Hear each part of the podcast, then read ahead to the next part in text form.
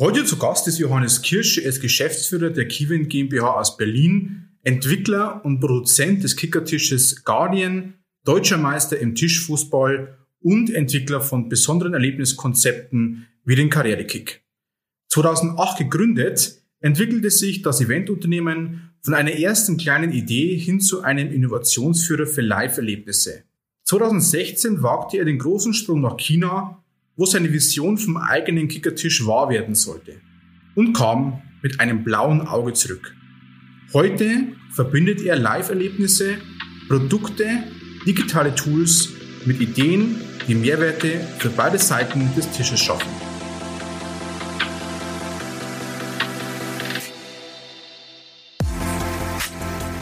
Herzlich willkommen beim Be Proud Podcast. People, Culture, Brand.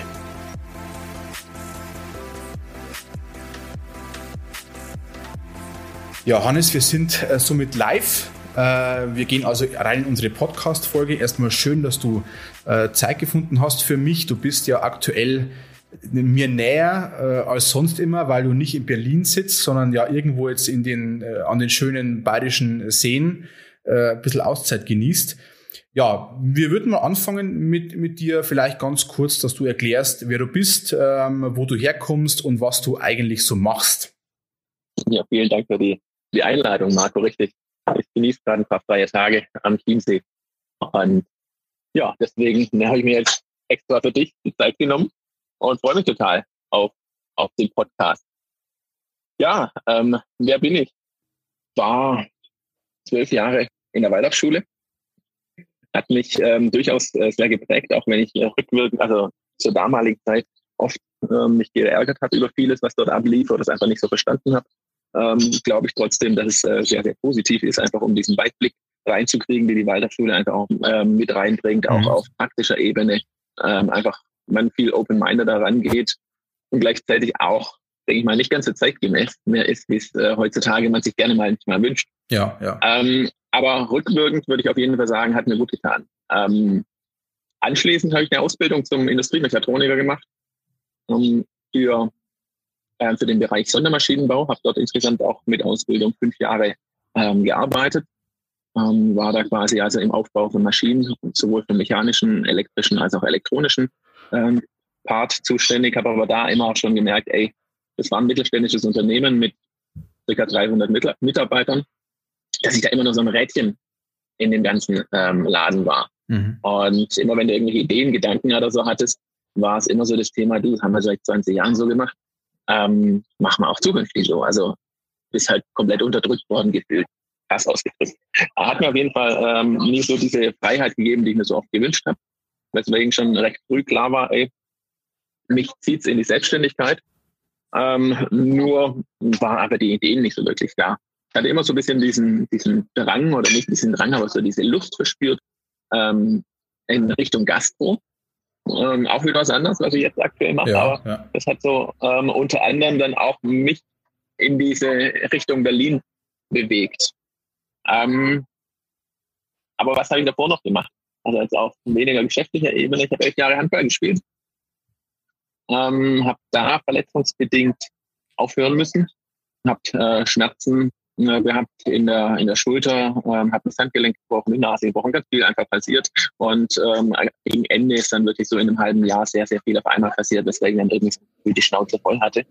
Und habe diese Zeit dann aktiv damals genutzt ähm, in ähm, meinem, meinem eigentlichen Leidenschaftsthema, mein Hobbythema Tischfußball zu frönen, mhm. ähm, indem ich mich quasi halt hier an einen, einen Tischfußballverein angeschlossen habe, ähm, auf den ich zu dem Zeitpunkt gestoßen bin, wie es ja oft mal so ist. Ne? Wenn irgendwie das eine zu Ende geht, kommt das andere so automatisch und begleitet dich so in, in den Weg weiter. Und in dem Bereich, ähm, ja, das hat mich zu dem Zeitpunkt extrem gepackt. Ne? Also das Handball hat natürlich äh, Zeit freigelassen und plötzlich ähm, investiert man die Zeit ins Kickern, merkt da erste Erfolge und ähm, somit kam das dann, ähm, dass ich diesem Verein beigetreten bin und äh, da auch dann recht schnell erfolgreich wurde. Und 2006 dann sogar meine erste deutsche Meisterschaft gewonnen. Und ähm, das dann, wie gesagt, der Schlag auf Schlag. habe allerdings auch hier wieder mit äh, gesundheitlichen Themen zu kämpfen gehabt, weil direkt Schmerzen im Handgelenk äh, reingekommen sind nach der deutschen Meisterschaft, die mir es nicht mehr ermöglicht haben, auf diesem Level Tischfußball zu spielen. Und das war natürlich zu der Zeit eine bittere Pille, weil ähm, zum einen habe ich ähm, ja, hat Tischfußball in dem Bereich sehr viel Zeit in meinem Leben eingenommen. Also wenn du das mal so im Schnitt hochrechnet mit den ganzen Turnieren, die du fast jedes Wochenende gefahren bist, äh, plus die Trainings, ähm, mit denen du im Verein noch warst und das äh, Training zu Hause alleine am Tisch, waren das im Schnitt bestimmt drei bis vier Stunden jeden Tag. Okay, okay. Ne, die ich neben, neben der Arbeit Vollzeit ähm, hier noch investiert habe. Mhm. Ja, und jetzt ging genau das nicht mehr. Und das war natürlich bitter, weil dann plötzlich ein, ein Zeitfenster von drei bis vier Stunden am Tag ähm, frei war, die du zum einen nicht mehr mit deiner Leidenschaft, wo du gerade auch so viel Anerkennung, Wertschätzung bekommen hast, äh, verbringen konntest. Mhm. Zum anderen aber auch, diese Zeit ist ja trotzdem da. Und diese Zeit, gerade am Anfang, setzt man sich ja sehr damit auseinander, ey, jetzt kann ich gerade nicht mehr das machen, drei bis vier Stunden am Tag, was mich eigentlich so begeistert und belebt hat. Und das war damals eine, eine fiese Zeit, die mich auch so äh, leicht depressiv hat stimmen lassen, weil du halt einfach gerade so an einem Höhepunkt warst und plötzlich geht's nicht mehr. Hab dann auch neun Monate versucht, hier mit ärztlicher Behandlung das irgendwie zu korrigieren und da wieder auf dieses äh, spielerische Level zu kommen, beziehungsweise überhaupt wieder spielen zu können, nicht auf dem Level, sondern ich hatte einfach Schmerzen immer, wenn ich was gegriffen habe. Und ähm, das in der Richtung war halt nicht mehr möglich. Und bis ich es dann halt auch für mich so mehr oder weniger akzeptiert habe. Und diese Zeit parallel, die dann quasi frei wurde, ähm, in den Aufbau von, ähm, nee, nicht, nicht in den Aufbau, sondern ja in die Koordination unseres eigenen Kickervereins gesteckt habe. Also habe da mich um äh, Organisation gekümmert, habe mich da um ähm, Turnierausrichtung gekümmert und und und in dem Zugang auch äh, zur Liga gehabt. Und in dem Zuge war dann auch plötzlich ähm, klar, dass in der Liga einiges an Potenzial drin steckt, was man optimieren kann. Und ein halbes Jahr später war ich plötzlich Ansprechpartner für Tischfußball ähm, in ganz Baden-Württemberg, mhm. weil ich da die Liga dann entsprechend übernommen habe. Und ähm, in dem Zuge haben wir dann auch den Verband, äh, Verbandsanschluss an den Deutschen Tischfußballbund angestrebt. Und ja, plötzlich war ich Ansprechpartner für das Thema Tischfußball in ganz Baden-Württemberg, was dazu geführt hat, ähm, dass erste Firmenanfragen auf einen zukamen, ähm, die danach gefragt haben, hey, wo können wir denn hier in der, Re in der Region Kickertische mieten? Wo können wir denn irgendwie mal ein Kickerturnier machen? Das hatte ich anfangs alles ehrenamtlich bedient, äh, bis dann so dieser Gedanke kam, Mensch, diese Unternehmen, die suchen ja was. Die suchen nach einem Event, die suchen nach einer, ähm, nach einer ja, Unterhaltung, wo sie Menschen spielerisch in Begegnung bringen können. Ähm, und das auf irgendwie lockerer, entspannter Ebene. Und die finden dich. Also ist es doch eigentlich auch möglich, daraus ein Business zu machen und dir selbst ein paar Kickertische ranzuholen. Und so ist damals die Grundidee vom Event entstanden. So, jetzt mal ein bisschen gröber ausgeholt. Ja. Mal ganz kurz zum Sportlichen zurückzukommen. Ähm, warst du, sage ich mal, also wir sagen ja in Bayern Kickern, ihr sagt ja Tischfußball. Äh, warst du Aber, äh, oder so, warst du ähm, ein Talent oder musstest du wirklich trainieren und dich daran kämpfen an die Sportart? Also ich würde mich auf jeden Fall in die Schublade Talent äh, schieben, mhm. weil ähm, ich habe viele andere gesehen, die wirklich Stunden, Tage lang an diesen Tasten standen und ähm, einen Schuss nach dem anderen ähm, tausendmal gemacht haben. Und das wäre etwas gewesen, was mich unglaublich gelangweilt hätte. Also ich brauchte immer im Prinzip diese Flexibilität, diese ähm, unterschiedlichen Varianten, da in, ans Spiel so ranzugehen. Und das ähm, hat es mir anfangs vielleicht nicht immer ganz leicht gemacht, äh, wirklich diese Qualität reinzukriegen, aufgrund dieser Perfektion. Allerdings ähm, hat es eine andere Qualität reingebracht, aufgrund dieser Individualität, die ich quasi in dieses Spiel reingebracht habe. Also sehr starken Variantenreichtum, äh, sehr starke Flexibilität und äh, schnelle Reaktion. Und das hat es dann auch mit der Zeit äh, immer deutlicher gemacht, wo meine Stärken in diesem Spiel liegen. Was natürlich nicht immer ganz leicht war, weil ähm, wenn du eine Sache sehr gut kannst, dann kannst du sie natürlich besser abrufen, gerade in Drucksituationen. Ähm, wenn du quasi ganz viel machst, ist in Drucksituationen alles un unsicher. Und äh, da geht's dann quasi, ging es dann halt immer darum, wirklich auch die entsprechende Lockerness, die entsprechende Coolness zu behalten, auch in diesen Drucksituationen das lockere Spiel zu machen. Und das hat mal besser und mal weniger gut funktioniert. Das heißt, man kann jetzt eigentlich so gesehen äh, sagen, Baden-Württemberg aufgewachsen, geprägt worden und auch schon der Einstieg, sage ich mal, in die Kicker-Szene, Tischfußballszene. Ähm, wann kam dann der Switch, wo du gesagt hast, okay, äh, jetzt wird aus der erstmal Ehrenamtstätigkeit, aus dem äh, Kicker ein bisschen zu fördern, ein, ein ernstzunehmendes Business. Äh, wann kam dann Keyvent dazu? Also vor wie vielen Jahren waren die, war die Gründung und wie ging es dann nach Berlin, wo du ja heute mit Firma und auch privat sitzt? Ja, ich habe dem ja gerade schon ein bisschen vorweggegriffen. Das waren wirklich so diese an, äh, ersten Startzeiten mhm. des Ganzen. Also wann das ähm, losging. 2008 hatte ich das Nebengewerbe mhm. Keyvent gegründet. Also da mhm. ist diese Idee entstanden durch diese Anfragen, die automatisch auf uns zukamen. Und was dann im Prinzip dazu kam, war ähm, diese private, ähm, privat aufgekommene Beziehung äh, zu meiner damaligen Lebensgefährtin die auch im Tischfußball sehr stark platziert war. Also hat damals ihren ersten Weltmeistertitel geholt und hatte ähnlich wie es mir in Baden-Württemberg ging, ging es auch bei ihr so, dass da erste Anfragen reinkamen, allerdings maybe ja. Mhm. Also da hat ein Fernsehsender, unter anderem TV Stern TV, also wirklich namhafte äh, Fernsehsender angefragt und angeklopft, ob sie Interviews machen können. Also sie hat, sie generiert die Anfrage und äh, wir haben das Angebot. Mhm. Und ähm, das hatten wir dann uns zum Ziel genommen, einfach nochmal zu verschärfen. Ich sagte gezielt zu verschärfen, weil der eigentliche Gedanke war, sie hatte nämlich, wie vorhin auch schon gesagt, diesen selben Wunsch, den ich in mir getragen hatte mit ähm, der Gastro, einer Kicker-Gastro. Und ähm, die hatten war eigentlich so der Anlass, dass wir so sagen, ey, wir haben, wir gründen eine Kicker-Gastro in Berlin. Und mit unserer Community im Background, ähm, mit unserer gemeinsamen Lust hinsichtlich gastronomisch etwas zu unternehmen, muss es doch funktionieren.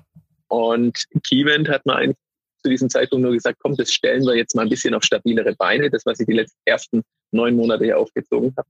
Und aus diesem, ähm, aus diesem Plan, das mal ein bisschen äh, zwei, drei Monate auf ein bisschen stabilere Beine zu stellen, wurden dann gut zwei Jahre, weil es hat direkt funktioniert. Wir hatten einen Großauftrag äh, von der Allianz Global Investors, die, ich glaube, 2010 über 40 Veranstaltungen mit uns gemacht hat. Ne? Da hat man okay, Stadion-Tour ja. ja. ähm, durch, durch ganz Deutschland gemacht und und und. Ähm, ja, und so ging es dann Schritt für Schritt. Und alles basierend, sage ich jetzt mal, auf den äh, Weltmeistertitel oder eben auf die Titel prinzipiell. Das heißt, das war so ein bisschen auch der, der Erfolgsfaktor, dass hier Menschen waren mit, mit einem Erfolgsfaktor in einer Sportart. Das war der Türöffner eigentlich. Richtig, der Türöffner, genau. Mhm. Zu Beginn äh, haben wir da uns wirklich äh, ganz darauf berufen. Ich muss auch dazu sagen, wir hatten, also gerade wenn ich jetzt rückblickend äh, betrachte, ich mache das jetzt im elften Jahr, mhm. keine Ahnung von dem, was wir gemacht haben. Ne? Das war eigentlich wirklich einfach nur lustgetrieben. Ja. Und ähm, das hat mir unterschiedliche Dinge gezeigt. Zum einen, wie auch ein Business ohne Ahnung ähm, Fuß fassen kann, wenn du leidenschaftlich voll dahinter bist. Weil, was ich zum Beispiel am Anfang gemerkt habe und mir lange Zeit so gar nicht hinterfragt habe, aber dann doch irgendwann, ähm, wie es dazu kam, dass fast jede Anfrage, die wir, die wir erhalten haben, auch um, zu einem Auftrag wurde. Mhm. Das war für uns am Anfang ganz normal, ne? Das fragt jemand an und ja, es wird gar nicht groß rumdiskutiert. Es ist am Ende zum Auftrag geworden. Und das hat sich erst über die Jahre dann halt äh, weiterentwickelt, wo man mehr Werbung gemacht hat und allgemeiner auch rausgegangen sind. Aber bis zu diesem Zeitpunkt war genau das Thema und da war irgendwann für mich im Prinzip deutlich, dass es die Leidenschaft ist. Ne? Im Hintergrund, wie man ja. Unternehmen aufziehen, wie man Backoffice entsprechend alles macht, wie man entsprechend marketingtechnisch auftritt, wussten wir alles nicht. Ja. Das war Schritt für Schritt über die Jahre, ähm, haben wir das hochgearbeitet. Aber das Thema Leidenschaft ist, glaube ich, etwas, was momentan ähm, immer deutlicher wird in unserer Gesellschaft, was wir viele einfach vermissen, auch Authentizität, mhm. dass wir wirklich einen Menschen greifen können. Und ich glaube, das konnten wir. Wir konnten Menschen begeistern. Und deswegen ähm, einfach auch die Menschen zu uns ziehen. Das war meines Erachtens somit dieser viel größte Stärke in unserer Anfangszeit. Ja, Wenn wir mal ganz kurz zurückspringen, sage ich mal, zum Thema äh, Waldorfschule, wo du ja wahrscheinlich auch sehr persönlich äh, ausgebildet wirst. Also wenn sich jemand mit Waldorf-Pädagogik äh, ein bisschen auskennt, der weiß, äh, um was es ungefähr geht. Dann kam deine Ausbildungszeit, wo du gemeint hast, okay, ich war in irgendeinem Korsett festgesteckt, ich war jetzt irgendwie nicht so ganz frei. Wie war denn dann so Keyvent für dich am Anfang? War das bewusst die Entscheidung, jetzt habe ich das gefunden, was ich machen möchte, äh, jetzt habe ich meine Freiheit gefunden oder war das für dich da am Anfang noch gar nicht so bewusst? Nee, bewusst war es äh, bewusst war's nicht. Also generell ähm, hatte ich ja schon gesagt, dass ich ganz viel aus dem Bauch raus entschieden habe. Also es war ganz viele meiner Wege habe ich recht lustgetrieben gemacht. Ne? Also irgendwie eine Idee im Kopf gehabt. Ähm, was mir auch erst so über die Jahre bewusst wurde, dass ich ein deutlich geringeres Angstbewusstsein habe als äh, viele in meinem Umfeld mhm. oder generell ähm, dass ich einfach, wenn ich einen Gedanken im Kopf habe, immer so denke, ja, dann ergreifen wir die Chance, was soll denn passieren? Mhm. Ne, wir leben in Deutschland, wir haben so einen äh, starken Sozialstaat, der uns eigentlich in jeder Situation irgendwie aufbringt, wenn es jemandem schlecht geht. Ja, ja. Wenn wir uns nicht zu fein sind, da auch mal äh, Hallo zu sagen und nach Hilfe zu fragen. Ja. Also war für mich im Prinzip nie wirklich so im Hinterkopf diese Angst, dass mir etwas passieren kann. Mhm. Also auch damals die Thematik. Ich bin mit, ähm, mit, mit 10.000 Euro habe ich innerhalb von einer Woche Job und Wohnung gekündigt mhm. und bin nach Berlin gezogen. Von diesen 10.000 Euro habe ich mir acht Klickertische geholt und Keyvent, äh, in Keyvent gestartet. Ne? Also ja. wirklich all in, alles auf eine Karte in ja. einem komplett fremden äh, Bundesland, komplett fremdes Umfeld. Mhm. Äh, dieses aufgezogen, wie gesagt, du, was soll denn passieren? Mhm. Ja, was kann schlimmstes Fall passieren? Ähm, arbeitslos. Ja gut. Schafft man es auch irgendwie wieder raus. Mhm. Und deswegen war da irgendwo so nie diese Sorgen ähm, groß da. Und wenn du jetzt nochmal auf diese Waldorfschule zurück zu, ähm, anspielst, mhm. beziehungsweise auch die Kombination mit der Ausbildung, was ja auch ähm, recht, recht weitläufig war mit Mechatronik, dann würde ich schon sagen, dass mir genau diese beiden äh, Dinge sehr geholfen haben, weil ich ähm, ein sehr, sehr breites Spektrum an, an handwerklichen Themen, aber auch an geistigen Themen, sowohl in der Ausbildung als auch ähm, in der Waldorfschule miterlebt habe. Und ähm, dahingehend einfach ganz, ganz viel kannte. Und auch hier vielen Dingen ähm, mir die Angst genommen wurde. Wenn zu Hause irgendwie das Lampen anschließen geht, dann ist es nicht, wo ich mir irgendwie Sorgen mache. Ja. Äh, Elektrik, alles kein Thema. Wenn es irgendwelche Sachen zu bauen gibt, ähm, ist es überhaupt kein Thema, das irgendwie zu machen. Also ich habe so viel schon mal kennengelernt und weil man es kennengelernt hat, entsteht eine Vorstellung und aufgrund dieser Vorstellung kommt man ins Tun. Mhm. Und ähm, das, da hat mich, denke ich mal, schon meine Ausbildung sowohl schulisch als auch handwerklich sehr unterstützt. Okay. Würden wir könnten wir dann festhalten, du gingst so eigentlich auch, ja, du gingst nach Berlin ohne einen Plan B. Das habe ich nicht verstanden. Ohne was? Ohne einen Plan B. Ja. Also entweder Kiwin funktioniert im ersten Schritt über die Gastro und, und äh, so die ersten vielleicht Vermietungen oder ersten Events, äh, aber es gab eben dazu keinen Plan B. Absolut richtig. Spannend.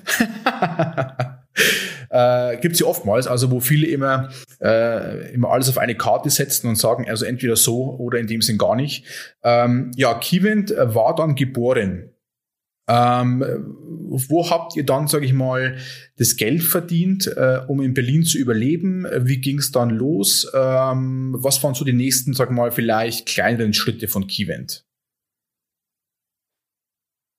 Ähm, die ersten kleineren Schritte waren halt wirklich genau diese Themen zu bedienen, die automatisch reingekommen sind. Also die Anfragen, die wir generiert hatten, aber da entsprechend auch eine Internetpräsenz äh, aufzubauen, ähm, bei dem einfach nochmal diese Interessenten, die wir durch diese mediale Präsenz, die uns ja, ja quasi ein Geschenk äh, war, ja, dass ja. wir die auch entsprechend abbilden können. Ähm, und da einfach auch diesen Suchenden den Weg zu uns zu finden. Das ist heute, denke ich mal, ganz normal. Und vermutlich war es auch vor zehn Jahren schon ganz normal, sowas zu machen. Ähm, vielleicht nicht ganz so wie heute, aber wie vorhin schon gesagt, wir hatten da keine Ahnung ne, davon. Aber es war halt ähm, immer alles aus diesem Weg gemacht. Ich mache es so, wie ich es für richtig halte und das hatte ich für richtig gehalten. Wir hatten damals erste Vermietungsanfragen, ähm, wo wir Kickertische vermietet haben, wo ein bisschen Geld reinkam. Wir hatten erste Eventanfragen. Insbesondere kam es immer solche Anfragen, die äh, in erster Linie auf Lilly, die Weltmeisterin, mhm. abzielten. Mhm. Ähm, zum Beispiel ein Einkaufscenter, die einfach gefragt hatten, hier können wir nicht äh, Lilly für, ähm, für eine Aktion an einem Wochenende mal einplanen.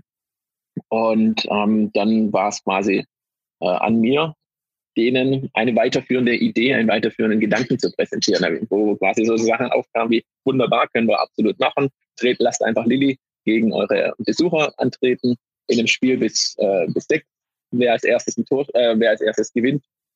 Ähm, nee, nicht Quatsch, wer als erstes gewinnt. Wer ein Tor schießt, bekommt einen Einkaufsgutschein.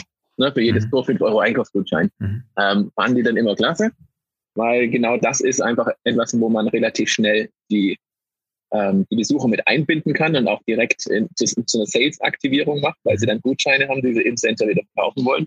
Aber im zweiten Schritt äh, war dann quasi meine Aufgabe in dieser Richtung immer, die Manager noch fragen, hey, wie wäre es denn an dieser Stelle, wenn man das jetzt nicht nur einen Tag macht, sondern irgendwie eine ganze Woche? Teile dann davon, wenn wir jetzt hier vier oder acht Tickertische mitbringen, wir machen irgendwie an jedem Tag kleine Qualifikationsturniere. Passt ja thematisch perfekt zu dem, was ihr gerade selbst am Samstag plant. Mhm. Und dann können im Prinzip die Gewinner der ganzen Qualifikationsturniere am Wochenende äh, gegen Lilly antreten. Dann ist es einfach auch nochmal eine andere Ehre. Und ähm, ja, mit diesem Vorgehen, auch in ganz anderen Beispielen, haben wir, ähm, ja, hatten wir Erfolg. Mhm. Und äh, glaube, was dann wirklich halt uns sehr unterstützt hat, war das Jahr 2010. Da war, es müsste Fußball-Europameisterschaft mhm. in Südafrika ich weiß es nicht mehr genau, 2010. Auf jeden Fall, nee, nicht Europameisterschaft, Weltmeisterschaft natürlich. Ähm, und immer wenn Fußball thematisch irgendwas gerade präsent ist äh, in einem Land wie Deutschland, sind äh, Themen, die thematisch dem Fußball ähnlich sind, natürlich sehr gefragt, was uns einen extremen Aufschwung in diesem Jahr gebracht hatte. Und auch diese Tour der Allianz, wo ich vorhin schon mal mhm. vorgegriffen habe. Okay. Ihr habt in der, der Zeit ähm, wirklich spannende Kunden ähm, gesammelt. Das heißt, wenn man auf eure Homepage schaut, äh, sind da spannende Konzerne, Großfirmen, äh, Mittelständler. Äh, das heißt, äh, kamen die dann alle, sage ich mal, immer in eine Verbindung mit Weltmeisterin plus Event? Oder kann man sagen, es war dann auch irgendwann mal bloß noch Event oder mal bloß noch mal Champions zu mieten? Also wie war denn dann so das Geschäftsmodell in der Zeit, wo das dann wirklich gut gelaufen ist? Also rückblickend ärgere ich mich oft, dass wir ähm, eigentlich äh, viel zu wenig gemacht haben, weil tatsächlich, wenn du auf unsere Webseite gehst, und das siehst du eigentlich gefühlt jeden großen Namen ja. ähm, hier in Deutschland, ähm, die sind alle auf uns zugekommen. Und ähm, das ist eigentlich extrem verrückt, wenn ich jetzt einfach aus der heutigen Zeit betrachte, was wir da hätten alles noch draus machen können. Ähm, das sind unglaubliche Referenzen. Da hat es, glaube ich, erstmal paar Jahre gedauert, dass es diese Referenzen überhaupt auf die Webseite ja, nimmt, ja. was uns anfangs gar nicht bewusst war. Ne? Die kamen ja auf uns zu und was auf einen zukommt, ist ja oft ja dann gar nicht mehr bewusst. Ich habe dann erst auch irgendwie durch Außentragende mitbekommen, ähm, was wie krass es denn eigentlich ist. Mhm. Und dann entwickelt sich so nach und nach ein Gefühl dafür. Ähm, und tatsächlich kam es halt, wie gesagt, von außen alles, hauptsächlich in den ersten Jahren über ähm, den, den, den Titel Weltmeisterin und natürlich auch die mediale Präsenz. Ähm, neben TV Total war noch ein, äh, waren so Sachen wie Sat1 Frühstücksfernsehen, ZDF Fernsehgarten oder was auch recht stark war, war mit der Bild damals zusammen ähm, ähm, die, die Online-Kickerschule. Mhm. Da haben wir mittlerweile ein eigenes Projekt auch draus gemacht, aber die Bild hatte damals, und es war, glaube ich, einen Monat lang unter deren Top 3 Views ähm, im Online-Bereich und wir hatten fünf Videos äh, für diese Online-Schule gemacht. Und sowas hat halt einfach für eine sehr, sehr starke Reichweite gesorgt, wodurch einfach die großen Konzerne aufmerksam wurden und uns nach und nach äh, gebucht hatten. Und da waren, wie gesagt, gefühlt alles. Das Lufthansa war HTC, Mercedes, VW, BMW, also wirklich alles, was dir irgendwie in Deutschland dir einfällt, ähm, was hier irgendwie auf dem Markt vertreten ist, waren wir irgendwo in Verbindung. Wir haben in dieser Zeit auch die krassesten Events erlebt, weil wir waren meistens ja nur ein Teil. Event. Ja, ja. Wenn wir jetzt mal ein bisschen das uns, uns anschauen, äh, du sprichst sehr viel von Leidenschaft und äh, sehr viel auch eben von dem Daily Business, was euch äh, durch gewisse Sachen scheint zugeflogen zu sein. Zumindest hört sich ziemlich einfach an. Ähm, war denn für dich, was ich immer ganz spannend finde als Frage, war denn für dich äh, wirtschaftlich immer ein, ein wichtiger Punkt, den du von Anfang an beachtet hat, also beachtet hattest? Oder war es eher wirklich die Leidenschaft und das Geld kam irgendwie, ich will nicht sagen automatisch, aber warst du dann eher zahlengetrieben oder war das für dich in der, sag mal, erfolgreichen Zeit eigentlich nicht im Fokus gestanden? Ja, das sprichst ein Schmerzthema bei mir an. äh, Schmerzthema deshalb, weil ich war nie zahlengetrieben. Ähm, und habe deswegen einfach auch viel zu wenig auf die Zahlen geachtet.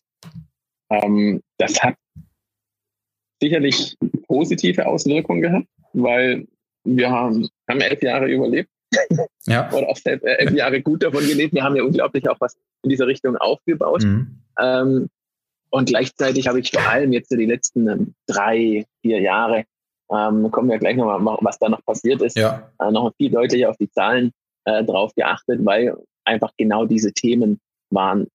Viele Sachen sind uns zugeflogen aufgrund dieser Art, wie wir an diese Sachen rangegangen sind, ja. ne? aufgrund dieser Offenheit, aufgrund, ähm, wie wir mit den Kunden einfach sprechen, auch umgehen. Und ähm, somit hat man so das Gefühl gehabt, läuft ja. Mhm. Und das, was auch bei vielen, denke ich mal, oft so der, der, der, der Knackpunkt ist, wenn ein Business, was eigentlich gut läuft, plötzlich wegbricht, äh, weil, weil sich irgendwas verändert und man nicht mehr weiß, hey, was hat man gemacht? Ja, man hat nie auf die Zahlen äh, konzentriert. Man ja. hat nie irgendwie sich bewusst gemacht, warum das Business eigentlich läuft. Das hatten wir in den ersten Jahren auch überhaupt nicht gemacht und sind da wirklich auf so einer Welle äh, mitgeschwommen, die sehr cool war, weil du plötzlich dein Leidenschaftsthema ja. belebst. Äh, Gerade wenn du anfängst, brauchst du auch gar nicht viel Geld. Na, also ich habe die ersten da geht es noch ohne vier, viel Geld. Jahre. Bitte? Da geht es doch ohne viel Geld. ja, ja, natürlich. Also wenn ich zurückdenke, ich habe die ersten drei, vier, fünf Jahre mir, glaube ich, insgesamt äh, pro Monat 1000 Euro ausbezahlt. Ja, ja.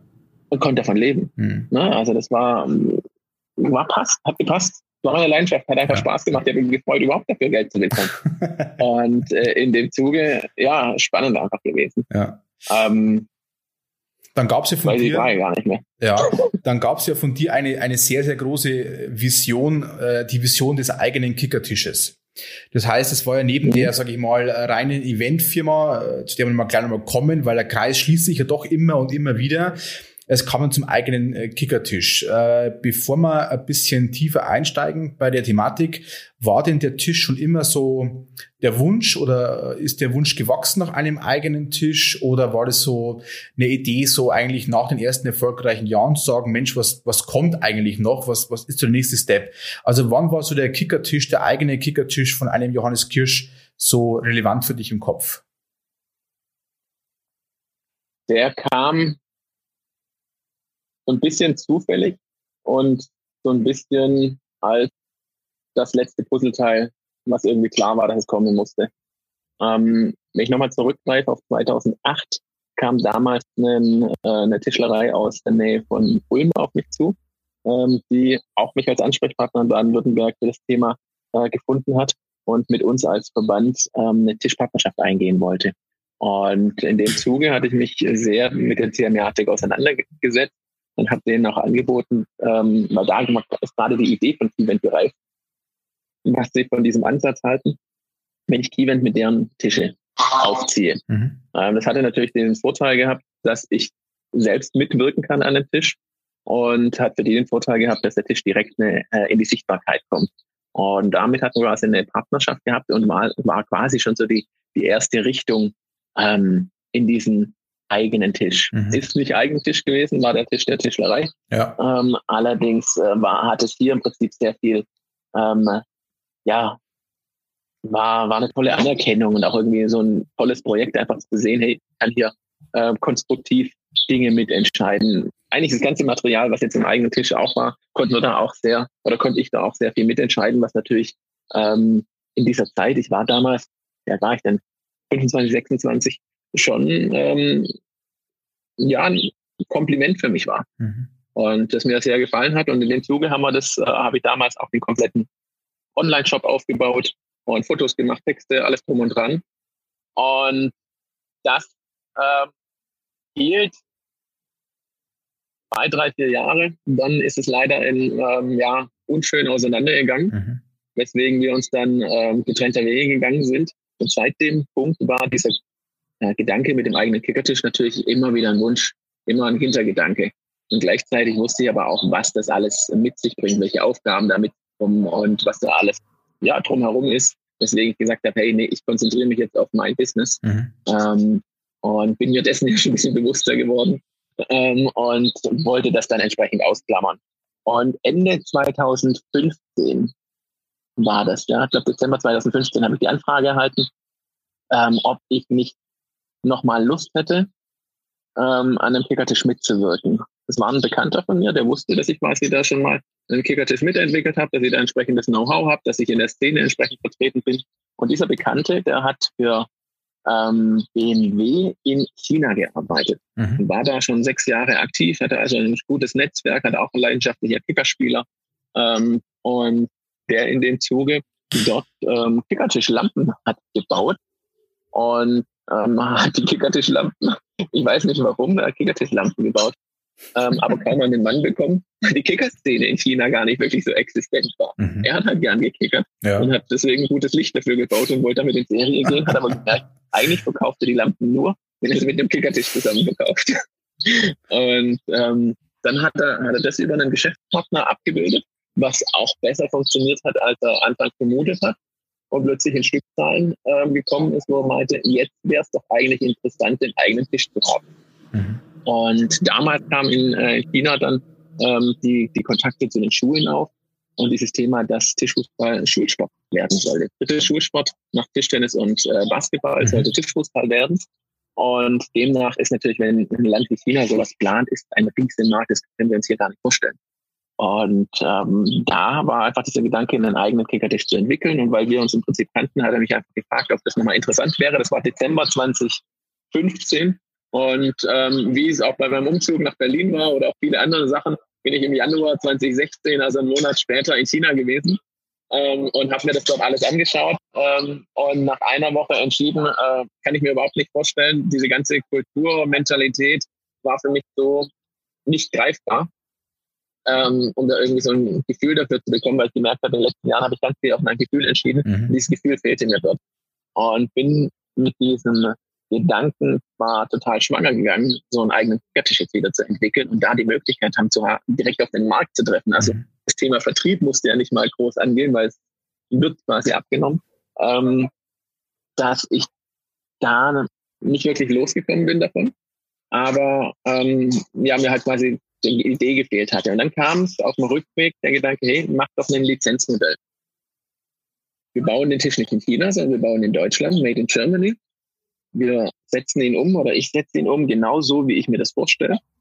Und ab dem Zeitpunkt, wo ich 100% damit einverstanden bin, gebe ich im Prinzip mit einem Lizenzvertrag alle Pläne, alle Zeichnungen nach China ab, so dass die dort eigenständig ein Werk aufbauen können und ähm, dann ich quasi an jedem einzelnen Verkaufstisch mit beteiligt bin.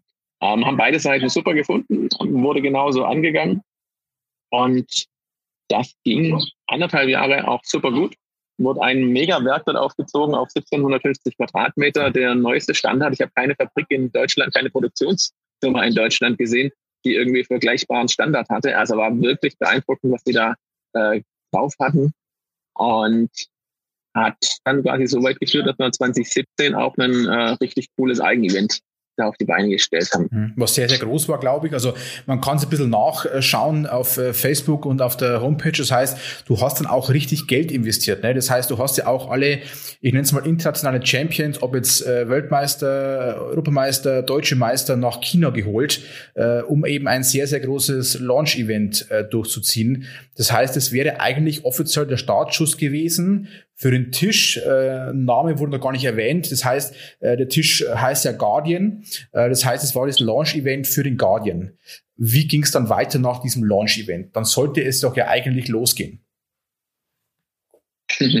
Ja, eigentlich war dieses Launch-Event ähm, genau dieses Kickoff-Event, bei welchem wir so die Top-Elite der Welt haben einfliegen lassen. Also ähm, war eine ganz verrückte Nummer. Die besten 30 Spieler der Welt haben wirklich äh, Flug, Post, Logis, Unterkunft, alles äh, von uns bekommen und, und ähm, waren auch mega happy einfach mit dieser Erfahrung und ähm, hatten halt einfach ein geiles, äh, geiles Wochenende und waren, glaube ich, knapp 200 Teilnehmer dann auf diesem Event mhm. ähm, aus aller Welt. Glaube ich, wir hatten 21 oder 23 Nationen. Mhm. Ja, was einfach total Wahnsinn. abgefahren war. Wahnsinn. Wir hatten unser eigenes Kamerateam mit einfliegen lassen. Also richtig, richtig coole Nummer.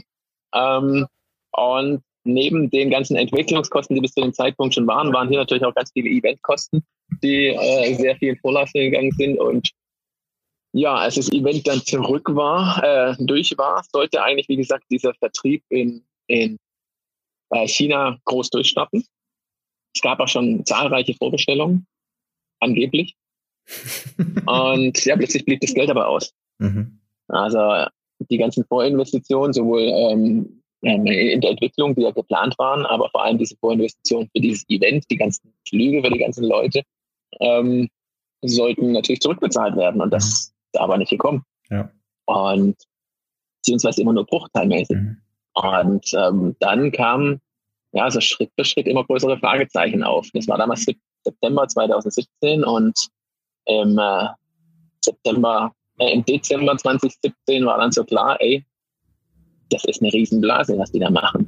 Ähm, ich weiß bis heute tatsächlich noch nicht genau die Gründe, aber es gab tatsächlich halt gut wie keine Vorbestellungen. Mhm. Es gab äh, ja viele Sachen, die einfach genannt worden sind, die gab es einfach nicht. Mhm. Und ähm, habe dann im Januar 2018 entschieden, die Reißleine für mich zu ziehen, weil wir waren natürlich bis zu dem Zeitpunkt auf einem finanziellen, ja, sehr schmalen Grad, mhm. der wirklich halt auch äh, existenzielle Bedrohung für uns als Agentur ausgemacht hat, wo ich gemerkt habe, okay, das ist zwar jetzt mega fies, nach dem, was wir quasi zeitlich äh, und finanziell da jetzt investiert haben, aber wenn ich jetzt keine Aktion mache, dann wird es richtig schwer. Also dann muss es funktionieren, ansonsten gehen wir den Bach runter. Mhm. Und deswegen hatte ich jetzt einfach gesagt, okay, ich muss die Reißleine ziehen und muss mich komplett ähm, davon trennen. Und ja, das okay. war unsere China-Erfahrung. Wir, wir, nennen da keine oder wir sprechen nicht über Zahlen so richtig, aber Investmentsumme oder das, sagen wir mal, das blaue Auge dann von Keyvent, äh, sprechen wir da fünfstellig? Nee.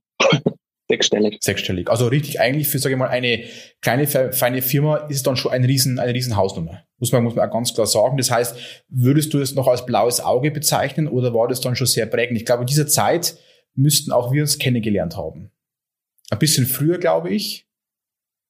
Mhm, das müsste mhm. Herbst wir 17 haben uns, gewesen sein, oder? oder war das dann da? Ich glaube, im 2018, nee, 17, 17 haben wir uns kennengelernt, ja. Herbst, Winter 17. Und dann kamst du irgendwann ja. auf mich zu mit dieser Botschaft, dass eben China jetzt, jetzt einfach das größere Problem wird. Ja.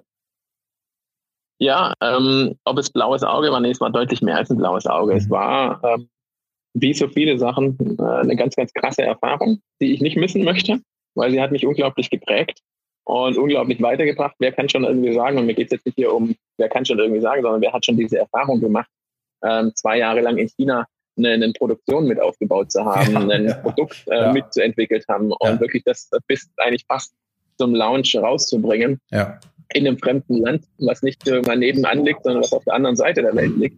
Insofern sind das mega coole Erfahrungen gewesen und gleichzeitig halt auch immer Erfahrungen, die ziemlich am Limit der Existenz waren, mhm. ähm, die für mich teilweise auch für mein Umfeld schon auch große Sorgen mit sich gebracht haben. Also Umfeld insbesondere auf privater Ebene, weil existenzielle Themen mit dran sind, ja. dann ja, bist du gar nicht mehr so wirklich du, du bist nicht mehr entspannt, bist nicht mehr äh, ja, rational im Umgang mit Situationen. Und das ist nicht immer schön. Und gleichzeitig genau das ist es, was wir uns ausgesucht haben mit dem Unternehmertum. Ja, ja. Also ähm, da waren wir hart am Limit mhm. was China betrifft. Und jetzt, jetzt war dann eigentlich dein Fokus, sage ich mal, zwei Jahre auf China. Ähm, wie war es denn dann mit deinem bisherigen Daily Business? Also war das dann, sage ich mal, äh, nach, den, nach dem Rückzug oder dem, dem, dem, dem Cut der Trennung, sage ich mal, von der Idee, äh, Kickertisch in China zu machen, war das dann die Lebensrettung, dieses Daily Business, was noch äh, gelaufen ist, oder habt ihr das schon mal zurückgefahren? Also wie war so das Daily Business? Das heißt, dein Fokus war dann sehr stark woanders in den Zeitrahmen. Ja. Also als dieses Thema ähm, 2016 angefangen hat mit dem eigenen Kickertisch, ich, bin ich gezielt mit unserem Team damals gekommen. Wir waren damals drei Mann groß und ähm, habe im Team gemeinsam abgestimmt, nee, damals waren wir sogar vier, ähm, ob das etwas ist, was wir gemeinsam machen wollen. Ich habe mich natürlich klar positioniert mhm. und in dem Zuge dann auch quasi habe ich mich entschieden, eine Geschäftsführerin einzustellen die sich einfach diesem Thema auch nicht nur aufgabenmäßig, sondern verantwortungsmäßig auch widmet. Und damit ich mich im Prinzip halt vollumfänglich äh, diesem Guardian-Aufbauprojekt des eigenen Kickers widmen kann.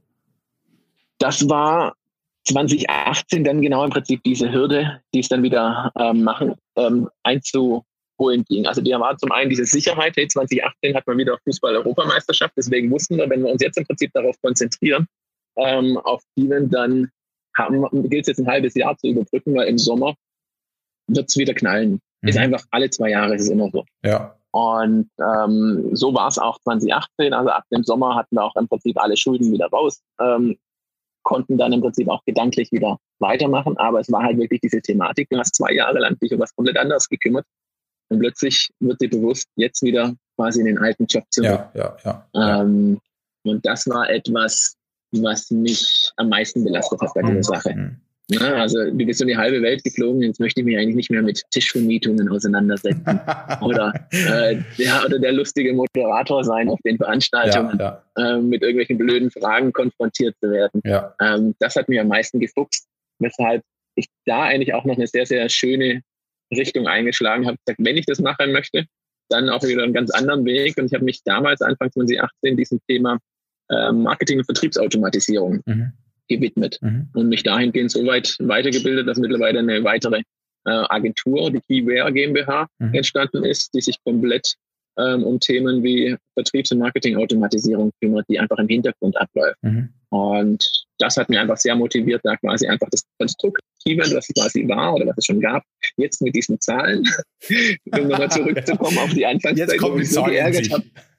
genau, wo ich mich so geärgert habe, dass ich zehn Jahre lang keine Daten eingesammelt habe. Ja, ne? Ich ja. hatte kaum Kundendaten. Ja. Und plötzlich sehe ich, was man mit Kundendaten automatisiert alles machen kann.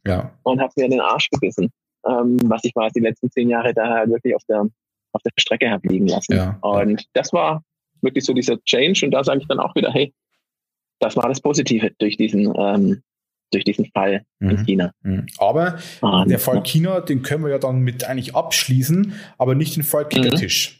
Das heißt, der Fall Kickertisch ähm, äh, blieb ja dann wahrscheinlich erstmal in deinem Kopf stecken. Und man kann ja heute auch sagen, äh, den Guardian gibt es. Der Guardian ist auch im Verkauf. Äh, wir selbst haben einen Guardian in der Agentur stehen. Wie kam es denn jetzt dazu, dass jetzt einer wie ich dann trotzdem einen Guardian kaufen konnte? Ja, richtig. China ist gefallen, aber natürlich das Projekt und diese Gedanken im Kopf äh, nicht.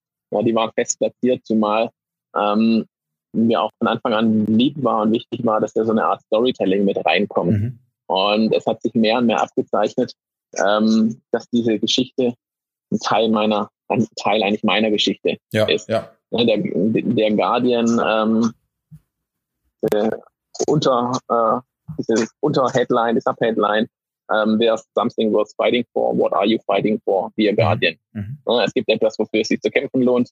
Wofür kämpfst du sein Guardian? Mhm. Um, und das war quasi zum Beispiel die Geschichte des, des Tisches. Das war für mich im Prinzip die Geschichte, es gibt etwas, für sich, dass es sich zu kämpfen lohnt. Das war bei mir dieses Projekt, mhm. äh, der eigene Kickertisch. Das war damit über den Kickertisch Menschen in Begegnung zu bringen. Und ähm, das kam natürlich nicht so leicht aus dem Kopf raus.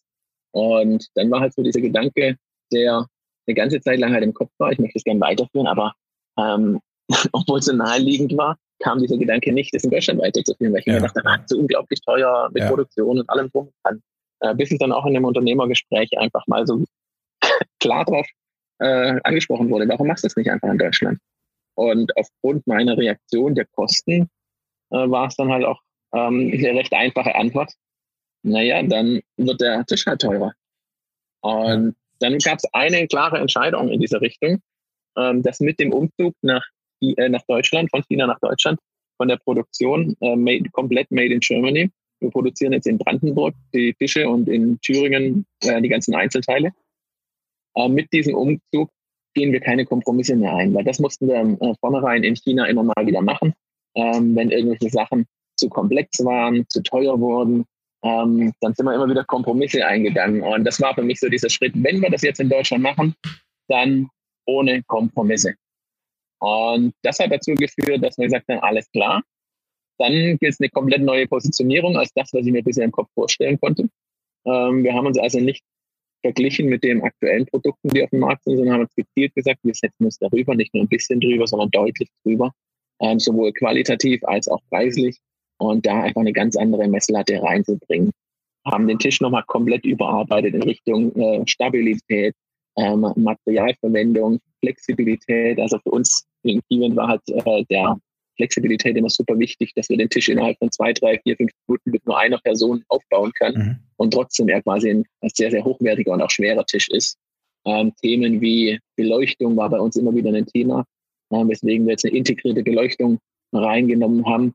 Ansonsten ist für mich, ich liebe es, ähm, über die Sinne etwas wahrzunehmen. Ne? Mhm. Und wenn ich den Kickertisch anschaue, dann sage ich, okay, er muss irgendwie geil aussehen. Wenn ich mir die aktuellen Kickertische anschaue oder die halt bis dato auf dem Markt waren, dann waren das immer Produkte, mhm. die funktioniert haben, aber nie irgendwie wirklich was fürs Auge. Teilweise haben sich die Figurenfüße seit Jahrzehnten, wirklich seit Jahrzehnten, also seitdem ich Tischfußball kenne, hat sich da nie etwas verändert in Deutschland. Mhm. Wo halt auch klar war, hey, wenn wir was machen wollen, wenn wir was Eigenes machen wollen, dann muss es hier wirklich was komplett anderes sein. Und kann ich hier schon mal so grob voraussagen, allein die Entwicklung der Figur kaufen sich anderen, andere Leute in Mittelklassewagen. Mhm. Und die ist einfach sowohl optisch als auch technisch ist da ganz, ganz viel reingeflossen. Und ähm, darüber quasi dann über den nächsten Schritt, über die Optik hin zur Akustik, dass sich das irgendwie alles gut äh, anhören muss, wenn der Ball im Tor landet, ja. wenn er im Tisch landet. Und nachher dann auch über die Haptik, äh, wie sich quasi zum Beispiel die Turzähler dann anfühlen. Mhm. Also haben wir wirklich so dieses Spiel der Sinne hier mit eingebracht, wo wir sagen, wenn wir das in Deutschland jetzt angehen, dann ohne Kompromisse, dann wirklich nur das geistliche Geil. Mhm. Und heute gibt es also den Guardian als, ja, man kann wirklich sagen, wahrscheinlich der Premium-Tisch. Äh, das heißt, wir haben bei uns auch einen stehen als Laienspieler. Also wir haben ja keine Ahnung vom äh, Kickern im Prinzip. Aber es gibt ja bei uns im Bekanntenkreis Menschen, die kickern können. Und du hast ja auch einige Tests laufen lassen, wieder mit, mit äh, internationalen Champions und alle, glaube ich, sind Fan davon. Ähm, jetzt ist der Tisch da, ähm, er ist im Verkauf. Kannst du uns sagen, wie es läuft? Also äh, ist der Fokus auf den Tisch? Ist der Tisch momentan für dich so ein, ein Tool, was du für, für Keyvent aktuell hernimmst? Äh, soll da noch mehr in den Vertrieb gehen? Gibt Vertriebspartner? Also wie ist so der weitere Weg oder die, die Idee des Guardian? Ich glaube, der Podcast gibt gerade schon eine sehr, sehr gute Richtung ähm, wie ich meine geschäftlichen Themen oft teilweise naiv angehe oder einfach mit voller Überzeugung und Leidenschaft das einfach mache. Und ähnlich war es auch ähm, mit, mit dem Guardian. Ja, der Grundgedanke natürlich, einen eigenen Kickertisch zu haben, ist für Event das, dieses letzte Puzzlestück, was ich vorhin auch schon mal kurz in den Raum ja, geworfen ja. hatte. Ähm, weil wir haben bisher alles bieten wir aus einer Hand. Abgesehen von Location und Catering bieten wir im Prinzip halt das Event von der Planung, Konzeptionierung über technische Umsetzung mit, mit Webseite. Ähm, auch die Technik haben wir alles im Prinzip, was wir mitbringen. Das Einzige, wo wir im Prinzip noch angewiesen waren bis zu diesem Zeitpunkt, waren die Kickertische. Die waren nicht aus eigener Hand. Und weil wir auch da schon immer auf sehr hochwertiges Material gesetzt haben, ist es oft vorgekommen, dass bei einer Veranstaltung Kickertische vor Ort geblieben sind. Weswegen wir halt dann auch gesagt haben, hey, das ist eigentlich geil, wenn wir hier einen eigenen Tisch haben, dann ist Event allein ja schon mal ein großer Vertriebskanal. Mhm. Ähm, aber darüber hinaus war klar, das alleine reicht nicht. Ähm, wir sind im Sport äh, gut positioniert, würde ich mal sagen. Also man kennt ähm, als Tischfußballspieler äh, die Firma Keyvent und auch äh, die Akteure dahinter.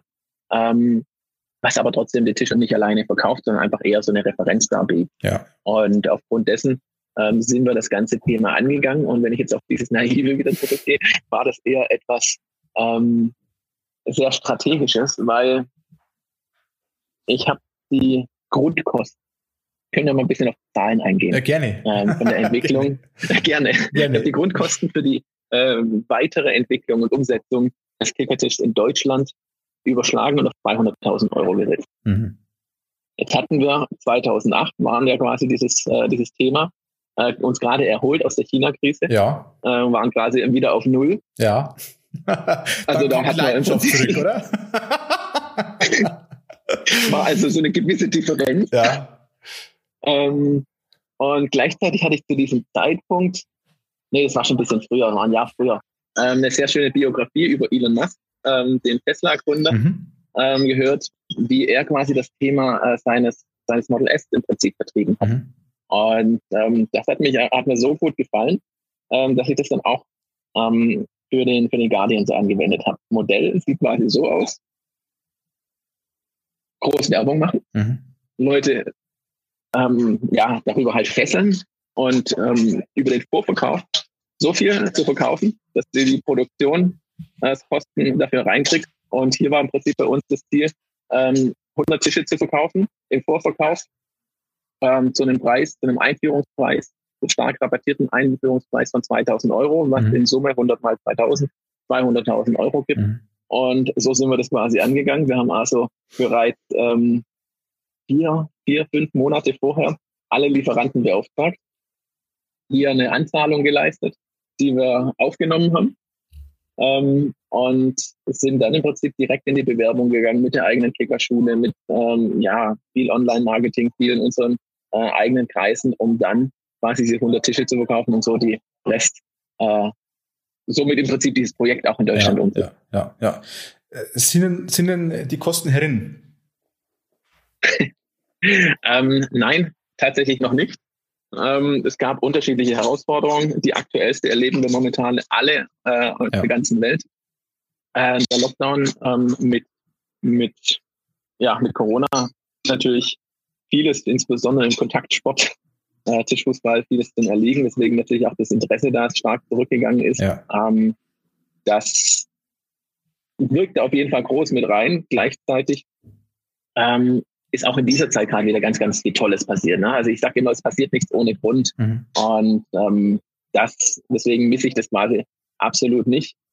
Auf die kurzfristige Situation betrachtet, hat es mir einige Sorgen gemacht, weil die, äh, die Zahlen quasi nicht reingekommen sind und die Zahlen waren auch so ein bisschen mit dem Thema, es die Leute nicht kennen, nur in Bildern. Mhm. Ne? Sie haben es nicht gespielt, sie haben es nicht angefasst. Ja, ja. War natürlich auch schwierig, da rein aus der eigenen Überzeugung ähm, die davon zu überzeugen. Gleichzeitig rückwirkend muss ich äh, betrachten, muss ich eingestehen, dass ich eigentlich sehr stolz sein kann, dass wir dennoch so viele Tische verkauft haben in diesem Zeitraum und jetzt auch mal relativ sorgenfrei weiterlaufen konnten, ja, ja. weil wir mussten einfach sagen, hey, betrachte das mal nicht innerhalb von Halbjahresschritten, sondern ja. betrachte das mal hier in zwei, drei, fünf Jahresschritten. Und dann ist es halt ein mega Gewinn, mhm. was wir hier mit diesem eigenen Kickertisch erzielen. Mhm. Das heißt, damit war ja Keywind äh, erstmals dann von einer, ja, kann man sagen, von einer reinen Dienstleistungsagentur, Eventagentur auch zu einem Produkt mehr geworden. Nicht nur mit dem Tisch, auch dann teilweise mit, mit eigenen Softwarelösungen, mit Turniersoftwarelösungen und so weiter. Und ähm, äh, dann äh, war das Thema ja wahrscheinlich wieder, okay, wir fahren unsere Events hoch, wir fahren unsere Vermietung hoch, äh, wir haben unsere Champions, Lilly wurde ja wieder Weltmeister, äh, wenn ich mich nicht, nicht irre. Mhm. Das heißt, wir waren mhm. jetzt auch wieder vor einem, ja. genau, wir waren jetzt auch wieder vor einem sehr, sehr starken Fußballjahr, wie wir alle wissen. Und äh, mhm. dann, äh, glaube ich, warten jetzt schon sehr viele auch im Podcast auf die Frage, Mensch, der Typ hat ja eine Eventagentur. Äh, Eventbranche, da war doch was. Die läuft ja bis heute noch nicht. Also wir haben heute, ich muss kurz spicken, äh, Podcast-Aufnahme am 22. Juli. Ähm, das heißt, mhm. äh, ihr seid ja noch im Lockdown, äh, wahrscheinlich immer noch äh, mehr mhm. denn je. Ähm, vielleicht, und wir müssen gar nicht so tief einsteigen, aber vielleicht ganz kurz Rückblick auf die Zeit, äh, Corona-Zeit. Wir hatten ja auch Kontakt während der Phase. Und äh, auch in der Phase, gehen wir gleich noch ganz kurz darauf ein, ähm, entstand keine Idee, sondern eine Idee wurde ja irgendwie mal massiv ausgearbeitet und ausgereift. Äh, kommen wir gleich darauf zum Sprechen. Aber noch ganz kurz Thema Covid-19, Lockdown, Eventbranche. Wie war es für dich in der Anfangszeit und wie geht's dir jetzt, weil ihr eigentlich so gesehen, zumindest im Live-Modus eures Produktes, noch nicht arbeiten dürft? Vollkommen richtig, ja. Und ähm, das war, hat vieles über den Haufen geworfen. Ich habe zwar früher gesagt, ich habe äh, wenig äh, geplant in der Anfangszeit, aber dieses Jahr mit der Entwicklung des Tisches den wir im Prinzip im Dezember bzw. eigentlich im Januar auf den Markt gebracht haben, war klar, dieses Jahr ist Fußball-Europameisterschaft. Ich kann schon mit einem halben Jahr planen, weil zur Fußball-Europameisterschaft, das hat uns die letzten zehn Jahre und die WM immer wieder gezeigt, das funktioniert. Und das dann quasi zu erkennen, das war der, ich erinnere mich genau, der 16. März. An diesem Tag sind uns innerhalb von weniger Stunden sechsstellige Beträge storniert worden. Mhm. Na, pum. War, praktisch, so, der Tag, so, war praktisch der Tag des offiziellen Lockdowns. Ich glaube, dann war einfach dieses Einbrechen genau. auf die Eventbranche, auf die Hotelbranche, Urlaubsbranche. Das heißt, da war jedem klar, äh, die nächsten vier, fünf, sechs Wochen geht irgendwie gar nichts mehr. Ja, vor allem noch viel weiter darüber hinaus. Ne? Also wir hatten, haben ja nach wie vor viele Einkaufscenter auch ähm, oder die in Einkaufszentren ähm, Werbung machen mit uns ähm, als Kunden. Und die gehören, die meisten gehören halt irgendwie ein, zwei, drei großen Gruppen an. Und wenn der eine storniert, weißt du genau, was es für Auswirkungen hat. Wenn die dann im Prinzip sagen, wir können bis Ende des Jahres keine Budgets in diese Richtung mehr mhm. rausgeben, dann weißt du genau, okay, das ist jetzt eine Kette, die nächsten drei, vier Anrufe werden genau in dieselbe Richtung gehen.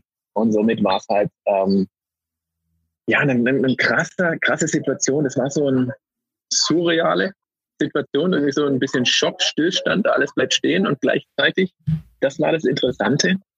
Es hat mich auch extrem irritiert am Anfang. Es war noch am selben Tag plötzlich ganz viel Druck weg. Plötzlich kam volle Ruhe rein, volle Erleichterung. Und ähm, das war etwas, wo ich mir auch so gefragt habe, hey, was habe ich mir denn eigentlich die letzten zehn, elf Jahre auferlegt? Permanent irgendwie gehasselt, überall hin und her gerannt und alles versucht möglich zu machen. Und ähm, immer getan, gemacht. Und plötzlich bricht, bricht gefühlt alles weg, das Lebenswerk, was ich aufgebaut habe. Und plötzlich geht's mir gut. ähm, ja, ja ich, das, hatte, ich hatte äh, tatsächlich äh, ein ähnliches Gefühl. Also hatte auch sehr viele Termine und Workshops und, und Vorträge und, und, und. Und in den ersten ein, zwei Wochen war das sehr angenehm. Na? Ja, richtig. Ne? Also das ist etwas, plötzlich hat man eine Ruhe, die man sich selbst nie gegönnt hätte. Ja, ja, absolut. Ja. Und wenn ich jetzt mal zurückdenke, denke ich, ähm, wohin hätten das mich geführt? Hm. Ich bin, glaube ich, mit äh, 200 Sachen in Richtung Mauer gefahren. Hm. Wahrscheinlich schon äh, kurz davor. Ähm, ja, und deswegen bin ich sehr, sehr dankbar für die Situation, trotz dass ich Event-Business habe. Und du hast auch vorweggegriffen, wir haben bis heute, seit dem äh, Mitte März, nicht einen Auftrag wieder gehabt. Mhm. Ähm, komplett auf Null. Wir werden dieses Jahr wahrscheinlich so gut wie nichts mehr ähm, umsetzen. Vielleicht gibt es noch so ein paar Kleinigkeiten, aber auf jeden Fall nichts Großes. Das ist mhm. halt sehr große Verunsicherung mhm. äh, in der ganzen Gesellschaft. Niemand will irgendwie die Verantwortung zu übernehmen, auch wenn es theoretisch möglich wäre, sind unsere Kunden nicht ähm, die Privatpersonen, also ja. beim Event, sondern es sind Firmen. Und im, im Firmenbereich will niemand diese Verantwortung übernehmen. Komm, wir machen jetzt eine große Feier und sind in dem Zuge dann vielleicht auch äh, verantwortlich, wenn tatsächlich irgendwas ausbricht. Mhm. Und deswegen haben wir eigentlich sehr schnell gemerkt, dass das wird eine, eine Nullnummer dieses Jahr. Mhm. Und einfach mal ein Jahr ohne Umsatz zu machen, das äh, schmeckt niemandem so wirklich. Äh, genau, weil selbst in deinen, sagen wir mal, wahrscheinlich bisher schwersten Jahren äh, kam zumindest immer Geld rein. Ne? So, das ja. ist praktisch schon dieses Jahr nicht der Fall. Und äh, dann äh, entstand ja aus einer Idee, die auch schon live war als Event, in, in Mönchengladbach mhm. und so weiter, äh, kamst du aber dann auf die Idee, dieses Event einmal nochmal zu überdenken oder zu vertiefen, auszuarbeiten. Und entstanden ist, war, ich sag mal, ein einfacher Begriff, ein, eine einfache Eventreihe mit äh, Karrierekick, aber dahinter steckt enorm viel, wie wir beide feststellen mussten. Ich glaube, du bist dann auch irgendwann so, so aufgewacht und so, puh, da geht ja wirklich einiges und äh, so noch gar nicht mhm. gesehen. Ähm, erklär mal ganz kurz das Konzept, die Anfangsidee von dem Konzept und wo du eigentlich heute stehst mit diesem Konzept, was ja eigentlich momentan bereit ist zum, ja, zum Rollout. Die Frage ist, braucht das jetzt jemand? Mhm. Ja, genau mit dieser Frage, ähm, was habe ich mir die letzten zehn Jahre eigentlich angetan, äh, bin ich sehr stark mit mir ins Gericht gegangen und gesagt, hey, was, was habe ich mir angetan, beziehungsweise was will ich die nächsten zehn Jahre eigentlich machen? Und habe einfach nochmal ganz genau angeschaut, was machen wir, ne? diese Champions, die Vermietung von Eventmodulen, Events, äh, ist es das, was ich noch lange machen will? Und habe in dem Zuge sehr stark ähm, ausgeräumt, also unsere viele dieser Projekte und bin aber auf einem Projekt sehr hängen geblieben, was wir seit zwei Jahren für die Wirtschaftsförderung und die Agentur für Arbeit in Mönchengladbach machen. Und ähm, bin deswegen hängen geblieben, weil das so das Event-Konzept ist mit der ja mit Abstand stärksten Wertschöpfung äh, für alle Beteiligten. Und zwar handelt es sich dabei um eine Karrieremesse, bei welchen wir Unternehmen und ähm, Aus, also Ausbildungsbetriebe und Schüler spielerischen Begegnungen bringen. Mhm. Und insbesondere dieses Spielerische hat halt einfach diese unglaubliche Kraft, weil wir alle dieses Spielerische in uns tragen. Und im Spiel sind wir echt, das sind wir authentisch, da können wir sein, wer wir sind. Und dort, wo wir sein können, wer wir sind, entsteht Vertrauen. Mhm. Und über Vertrauen entsteht Verbindung. Und das ist etwas, was auf bisherigen Karrieremessen halt ja eigentlich kaum mehr zu finden ist. Ne? Die Ausbildungsbetriebe fragen oft, dass sie oder beschweren sie oft, dass sie gar nicht mehr diese Sprache der Schüler sprechen. Mhm. Ähm, dass sie gar nicht mehr mit denen in Kontakt kommen und gleichzeitig ist es auch total verständlich, weil wenn man sich mal betrachtet, was in den letzten zehn Jahren passiert ist, dann hat die Digitalisierung einen unglaublichen ähm, ja, Fortschritt gemacht und äh, Jugendliche in dem Alter, wo es einfach um Ausbildung und Beruf geht, haben mittlerweile eine eigene Kommunikationsplattform. Ihr Smartphone können hier ganz entspannt mit Menschen aus der ganzen Welt kommunizieren und schotten sich damit natürlich kommunikativ auch irgendwo ab. Und äh, Menschen, die quasi die Ausbilder sind oder sein können, haben natürlich dann nicht mehr den Bezug. auf diese Zielgruppe. Und somit äh, sind wir plötzlich einfach in, äh, vor Herausforderungen gestellt, hier wieder neue Ansätze zu gehen.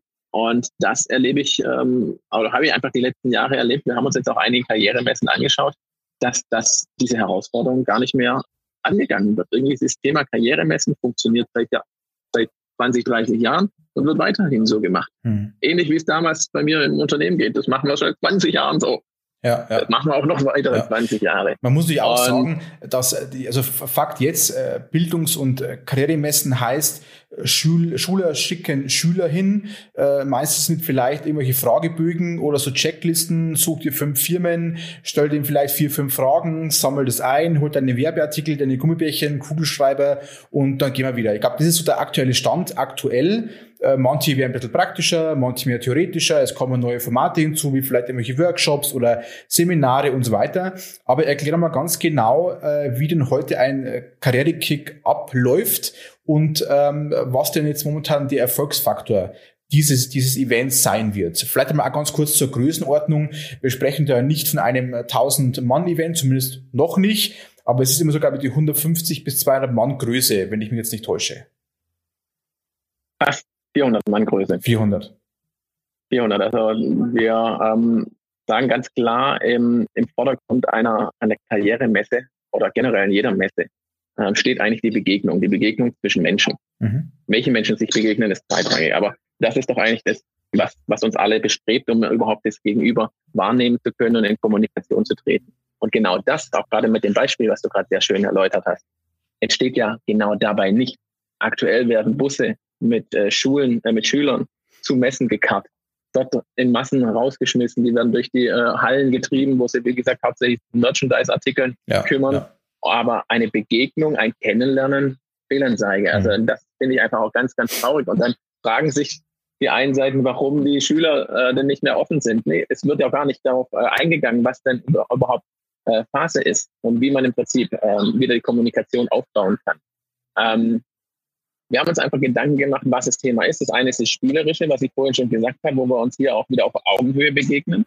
Das andere ist aber, wie holen wir die Schüler trotzdem ab? Mhm. Und ähm, das hat uns im Prinzip Corona hier gezeigt, dass wir hier die Zeit genutzt haben, dieses Konzept deutlich stärker zu vertiefen. Ähm, dahingehend, dass wir jetzt eine App entwickelt haben, welche, mit welcher wir im Prinzip die Sprache der Schüler sprechen. Mhm. Ne? Und sie quasi dort abholen, wo sie sich aufhalten wenn die sich im Prinzip halt Tag und Nacht am Handy festhalten, na, dann müssen wir irgendwie aufs Handy präsent mhm. werden. Und somit äh, wird es jetzt quasi im Zuge dieser ähm, dieses Karrierekicks eine App geben, welche den, das ganze, den ganzen Ablauf managt. Bringt zusätzlich Gamification rein, aber wenn ich von dem Ablauf spreche, dann macht die erste Linie folgendes. Sie lost immer, also mal anders angefangen. Man muss sich vorstellen, eine Karrieremesse, wie eine bisherige. Es stehen 70, 80, 90, 100 Firmen da vor Ort mit einem Messestand. Ähm, so ist es auch bei uns. Allerdings im Mittelpunkt dieser Messe stehen bei dieser Größenordnung 400 Mann 25 Kickertische. Mhm. Ja, alle nummeriert von 1 bis 25. Und jetzt kommt die App zum Tragen. Die App muss immer einen Schüler mit einem Ausbildungsvertreter in ein Team. Mhm. Gemeinsam machen die ein Spiel am Kicker gegen ein anderes Team und lernen sich somit im ersten Kontakt spielerisch locker kennen. Es gibt eine Ansage von uns. Am Kickertisch sind alle per Du. Mhm. Ne, wir machen also den Einstieg möglichst gering. Und anschließend können sie sich ganz entspannt und locker ähm, auch über Themen wie ja, Ausbildung äh, unterhalten, was für den Schüler halt ein unglaublich ähm, einfacher Einstieg in dieses Gespräch ist, weil er plötzlich einfach auch erlebt, hey, das sind auch Menschen, das sind nicht irgendwelche hochgestochenen Leute, die ich nicht greifen kann, hier kann ich sein, wer ich will. Und bietet dem Ausbilder super neben, äh, im Nebeneffekt die Möglichkeit, dass er die ganzen Social Skills des Schülers wahrnehmen kann im Spiel. Ne? Social Skills sind ja heutzutage total wichtig, aber in einem Bewerbungsgespräch, du kannst ja fragen, aber ob, was du dann Antworten kriegst, kannst ja. du nicht wirklich verwerten. Also ja. zum einen ist der Schüler sich dessen wahrscheinlich selbst gar nicht so bewusst, ja. zum anderen kann er dir auch alles erzählen. Aber ob der jetzt mutig ist, ob der ähm, Verantwortung übernimmt, ob der fair ist, ob der vielleicht auch asozial ist. Mhm. Sowas erlernt, siehst du in kurzen äh, Spielsequenzen im Spiel ganz, ganz schnell, ähm, weswegen das ganz, ganz wertvoll ist, ohne dass der Schüler das direkt mit, ja, wie er sich hier eigentlich ja. präsentiert. Und deswegen ist auch gar nicht das Kickern selbst so wichtig, mhm. also ob ich kickern kann oder nicht, sondern wie ich mich am Kickertisch verhalte, mhm. ist wichtig. Mhm. Und ähm, das kommunizieren wir sowohl den Schülern in vornherein, also diese Richtung, als auch den Unternehmen, welche Werte da im Prinzip auch drinstecken. Mhm. Was ganz spannend ist, also neben der App, sage ich jetzt mal, also neben auch der, der Digitalisierung, ist es ja, äh, was wir auch ein bisschen, bisschen, bisschen fordern bei Unternehmen, du hast ja eigentlich ein Omnichannel-Event geschaffen. Das heißt, das Live-Erlebnis ist irgendwo der Mittelpunkt. Man müsste vielleicht sogar mhm. fast sagen, es ist Mittel zum Zweck. Ne? Also viele würden sagen, ich gehe jetzt zum Kickern. Äh, du siehst dahinter ganz andere Themenfelder zu bedienen. Wir haben die App, die, die Turniersteuerung, aber auch dann vielleicht die Automatisierung schon vor bei Anmeldung und Co. Und was ich eine ganz spannende Idee finde, ist der Kontaktaustausch der jeweiligen Personen. Das heißt, auf normalen Messen äh, werden Visitenkarten getauscht oder Adressfelder getauscht und ihr habt da eigentlich eine ganz analoge, aber ich finde super sympathische Art und Weise gefunden, wie ihr Kontaktdaten austauscht. Vielleicht kannst du mal ganz kurz darauf eingehen, weil es bei aller Digitalisierung für mich einer der besten Momente ist dieses Tages. weil es auch so, weil es auch ja. so, ähm, so symbolisch ist für das Kickern, aber auch für das Thema Fußball. Und jetzt vielleicht kurz zum Reingrätschen davor. Ja, ja, ja, ja, ich weiß, dass du auf der anspielst. Ähm, richtig, wir sind im Thema Tischfußball und das ist natürlich dem großen Bruder alles sehr nahe, dem Fußball. Weswegen wir auch hier, wenn wir im Prinzip sowas konzeptionieren, immer schauen, wie können wir das thematisch alles wunderbar verbinden. Und ein ganz wichtiger Punkt, der für uns einfach auch in Richtung Nachhaltigkeit bei so einem Event geht, ist der Kontaktdatenaustausch. Ne? Also, dass ich wirklich auch nachhaltig mit, äh, mit meine Gespräche irgendwie so nachbereiten kann, dass ich auch weiß, mit wem ich da gesprochen habe. Und um das halt aktiv zu unterstützen, haben wir in der Konzeptphase ähm, zu Beginn einen, wie soll ich sagen, einen Trikottausch ähm, mit eingeführt. Nannte sich wirklich so, der Trikottausch kann man sich quasi so vorstellen. Äh, jeder hat am Eingang ähm, einen kleinen Stapel an Flyern bekommen, die ausgestanzt waren in einem Trikot mit seinen eigenen Kontaktdaten. Und ähm, somit gab es quasi vor, beziehungsweise nach jedem Spiel den äh, Trikottausch mit seinen eigenen Kontaktdaten, die man dann quasi dem Gegenüber übertragen hat und somit quasi nachhaltig auch in Erinnerung geblieben ist, weil man halt auch wirklich sich so vernetzt hat. Ja, ja. Und das hat halt thematisch wunderbar funktioniert und auch etwas, wo auch sehr, sehr gut ankommt. Gleichzeitig ähm, ist es etwas, was wir tatsächlich auch jetzt in der aktuellen Zeit ein bisschen überarbeiten mussten. Ähm, verliert ein bisschen an Charme, äh, muss ich zugeben, weil es halt quasi nicht mehr so dieses händische Übergeben war, ja, was du jetzt auch so äh, ja. meist. Ähm, aber das vom Handling her für jeden Teilnehmer so viel Karten vorzubereiten mit seinen eigenen Personendaten war eine unglaubliche Herausforderung. Aber ja. das viel Größere, was sich die meisten Leute gar nicht vorstellen können, war gar nicht datenschutzkonform. Mhm. mhm. Und wir haben ja dank DSGVO, wann war es letztes Jahr oder vorletztes Jahr, ja, als die gekommen ist. Die kommen jetzt halt langsam, ja. ja. Ja, auf jeden Fall, seit die gekommen ist, glaube es gibt die wenigsten Unternehmen, die wirklich DSGVO-konform sind. Ja. Weil solche Geschichten, ich darf meine Visitenkarten gar nicht mehr ohne eine Einwilligungserklärung ähm, von mindestens sechs Seiten aushändigen oder annehmen. Ähm, das macht niemand, das funktioniert niemand. Ja, Deswegen ja. haben wir auch das hier im Prinzip in die App gelegt, ähm, wie es vielleicht manche anderen von anderen Apps kennen, wo man den QR-Code, seinen eigenen QR-Code als Adresse darstellen kann und somit quasi über die App eine Kontaktdatenfreigabe dem anderen erteilt. Vollkommen datenschutzkonform, ja, haben ja. hier auch einen Datenschutzanwalt gezielt für dieses Thema mit an Bord, ja. ähm, der genau das managt. Ja, jetzt ist ähm, der Karrierekick ähm, ein Eigenevent von euch. Äh, man kann ihn aber auch holen oder sich buchen. Das heißt, man kann ihn in seine Stadt bringen, man kann ihn in seine Region bringen. Wie würden das ungefähr ablaufen? Also äh, was heißt Karrierekick? Was ist aktuell geplant? Gibt es denn schon weitere geplante Events, trotz eben einer, sage ich mal, anstrengenden jetzigen äh, Corona-Vorplanungsphase? Ja, ja, ja, ja. Also der, du hast es vorhin gesagt, ähm, diese ähm, Wandlung und diese ganzen Dinge, die alle gerade so in diesem Karrierekick möglich sind, sind äh, werden irgendwie Tag für Tag größer. Mhm. Ähm, dieser Karrierekick ermöglicht es unter anderem halt ganz viele Gewerke miteinander zu verbinden, äh, insbesondere auch hier die ganzen äh, neuen Weiterbildungen, die ich einfach in den letzten drei Jahren im Bereich der Digitalisierung und Automatisierung ähm, mir aneignen konnte.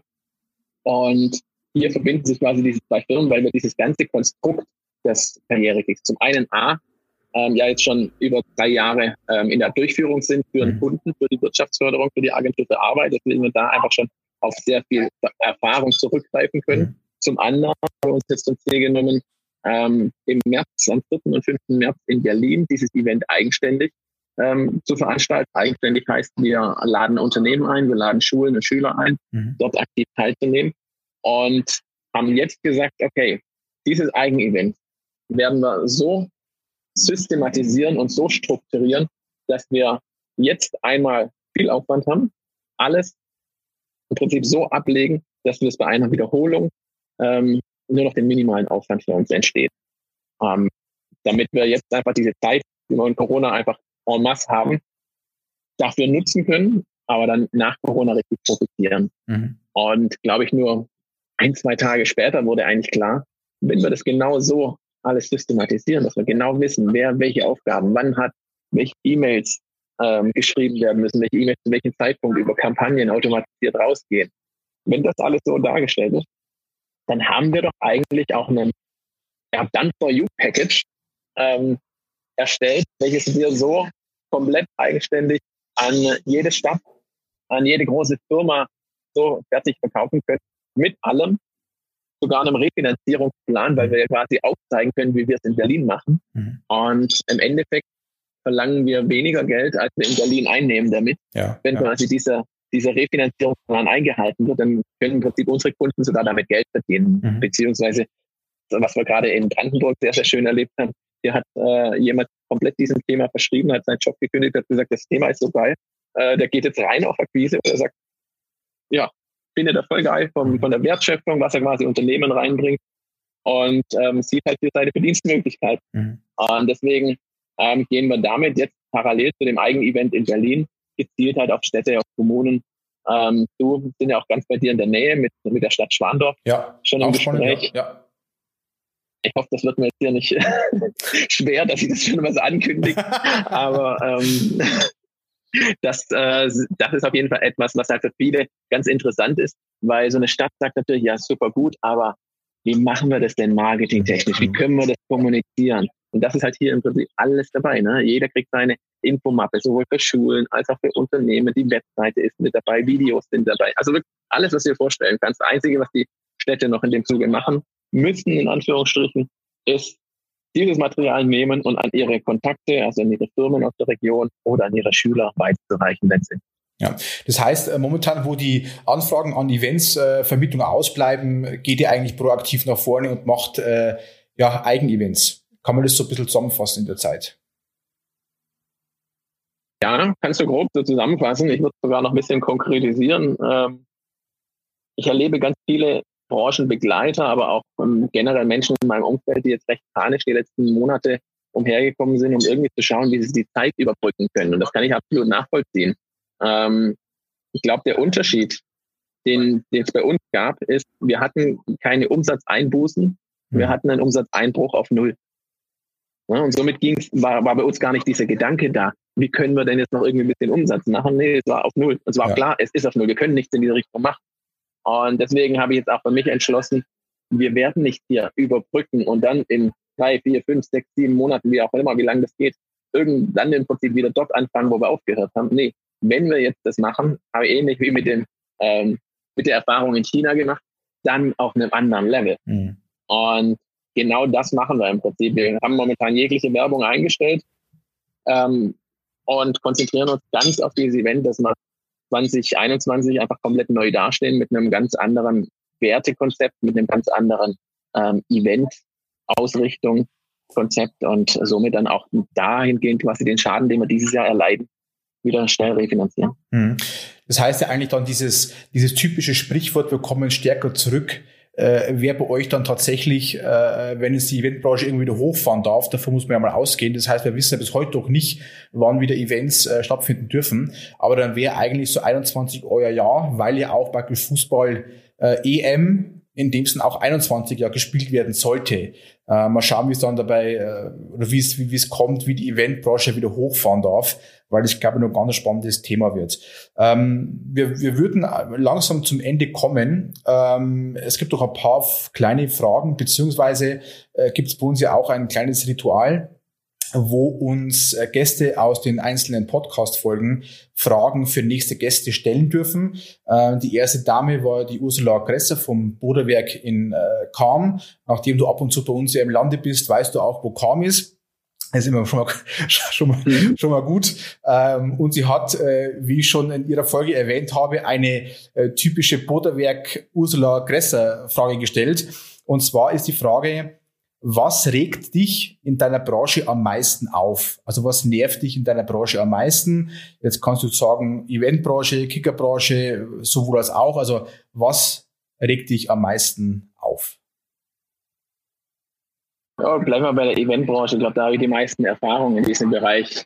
Ähm, es ist ganz häufig so, dass man, also gut, das ist vielleicht auch ein eigenes Thema, aber man hat ganz viel mit ähm, Neukunden zu tun. Und dahingehend ganz oft auch mit ganz vielen Bedenken, ähm, wie was irgendwie organisiert werden muss. Und hat irgendwie ganz viel immer Überzeugungsleistung äh, zu machen. Und mal hat man Kunden, die wunderbar sind, die voll vertrauen, und mal hat man einfach Kunden, die total ängstlich in diese Richtung sind. Und dann man einfach einen immensen Mehraufwand hat. Also teilweise hat man wirklich Veranstaltungen, wo man einen doppelten, dreifachen Aufwand hat, nur weil auf der anderen Seite eine Person ist, die äh, da ja, recht große Sorgen hat. Mhm. Ähm, mit Sicherheit ist es auch eine Aufgabe, den wir uns entsprechend widmen bzw. vorqualifizieren müssten. Ähm, das sind auch so Aufgaben, in denen wir, äh, die wir uns annehmen, weil ich suche weniger die, die Herausforderungen, die Probleme bei den, bei dem Gegenüber, sondern eher so, ähm, was können wir dann machen, wenn wir uns über etwas ärgern, damit wir uns da weniger ärgern. Mhm. Wenn wir jetzt einmal uns äh, anschauen, also äh, Kivent, Idee geboren, äh, Baden-Württemberg aus einem Spieler, deutschen Meister heraus geboren, bis heute, wo man sagen kann, du, du gehst ja mit dem Karrierekick diesen Kampf der Talente oder Kampf um die Fachkräfte in dem Sinn ganz, ganz proaktiv an. Ich weiß, es ist eine sehr, sehr schwierige Frage, aber wie würdest du denn heute mit dem Wissen, der Erfahrung der letzten Jahre die Kultur ähm, deines Unternehmens definieren, erzählen, erklären, weitererzählen oder sag mal so einen typischen äh, Pitch kundgeben? Die Kultur.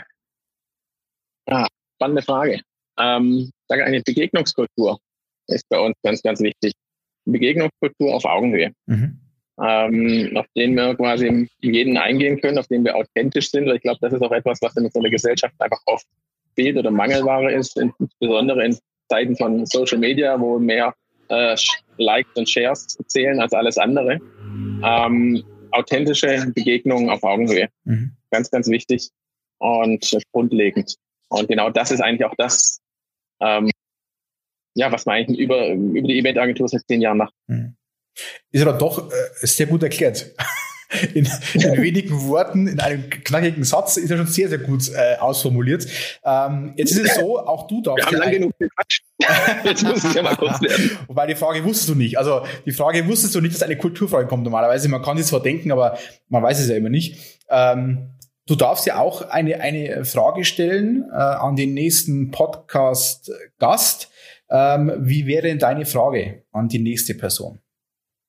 Okay, was die Frage für den nächsten Podcast-Gast betrifft, ähm, würde mich jetzt interessieren. Ich gehe jetzt mal davon aus, dass ein Unternehmer kommt oder Unternehmerin. Ähm, wenn ich jetzt auch als Unternehmer bezeichnen darf, habe ich im Prinzip eine Herausforderung, die, mit der ich glaube ich gar nicht so alleine bin. Und deswegen die Frage, wie kriegst du die Arbeit und das Privatleben unter einen Hut? da werden sich alle auf die Antwort freuen, weil es wahrscheinlich eine Schlüsselantwort ist. Aber hallo. Genau, genau. Ja, also ich unterhalte mich oft mit, äh, oft mit Unternehmern auch relativ schnell über so eine Frage und äh, finde es auch klasse, wie man über diese Frage in einen äh, tollen persönlichen Tausch kommt. Ähm, weil die, diese Herausforderung kennt fast jeder Unternehmer dass einfach das Unternehmersein, die Arbeit quasi so was Leidenschaftliches einfach, was uns dann so stark verbindet und so einnimmt, dass äh, ganz oft einfach das Drumherum ähm, vergessen wird, in Vergessenheit gerät. Und insbesondere dann, wenn ein, wenn der Partner nicht auch Unternehmer ist, es glaube ich ganz, ganz schwer hat, einfach hier ein Verständnis dafür zu bekommen, was hier auf der anderen Seite gerade passt oder passiert. Und deswegen schafft das schnell Verbindung auf dieser Unternehmerebene. Und gleichzeitig auch äh, löst es nicht die Herausforderung. Deswegen bin ich da immer sehr gespannt, auch über die Antworten, die da kommen. Okay, also bin ich auch gespannt. Äh, bei der tollen Frage muss ich fast schon überlegen, wo ich sie anbringe. also ein bisschen taktisch vorgehen. Nee, alles gut. Äh, Hannes, wir sind eigentlich schon am Ende. Äh, wir haben jetzt, glaube ich, auch ein sehr, sehr gutes Zeitfenster, also weit darüber hinaus wie geplant. Das ist bei uns auch typisch. Dann zwei Teile. ja, genau. Ähm, ja, ansonsten äh, würde ich sagen, ich wünsche noch eine schöne Zeit im südlichen Bayern. Wir haben ja vorhin schon kurz gesprochen gehabt, wir sehen uns ja nicht, obwohl du auf Durchreise bist. Aber wir hören uns per E-Mail und per äh, Telefon. Ja, vielen Dank für deine Zeit in dem Podcast. Ähm, ich hoffe, du hörst rein, auch wenn du selbst sprichst. Ich glaube, das ist auch mal ganz äh, faszinierend und eine Art Selbsttherapie, wenn es dann drauf ankommt. Ja, äh, Hannes, vielen Dank. Wer noch mehr Infos haben möchte zum Hannes, gerne auf keyvent.de. Ich glaube, da gibt's alles zum Nachlesen, alles zum Nachschauen, ist auch auf Facebook und Co. Ähm, sollten wir ein bisschen akustische Probleme haben mit Hintergrund, äh, Hannes sitzt praktisch beim Abendessen und äh, genießt die Sonne im bayerischen, am bayerischen Chiemsee, das sei ihm gegönnt. Aber der kurze Hinweis, glaube ich, darf sein. Ich glaube, das ist gut so. Äh, ja, Hannes, komm, komm gut heim. Ich glaube, ich fahre dann morgen nach Hause. Äh, kommt gut heim und wir hören uns wieder. Und dann würde ich sagen, vielen, vielen Dank und ähm, bis bald. Ich habe zu danken. Habt einen schönen Abend. Mach's gut. Ciao.